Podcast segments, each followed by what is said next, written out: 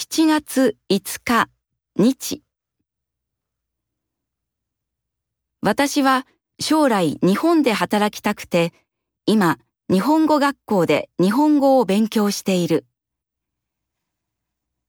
でも日本は私の国より物価が高くて生活が大変だ。留学する前、私は日本でアルバイトをしないつもりだったが、今は仕事をしなければ国にいた時と同じ生活はできない。でも日本は給料が高い。国で働いていた時、給料は毎月3万円ぐらいだったが、日本では1週間アルバイトすれば同じぐらいもらうことができる。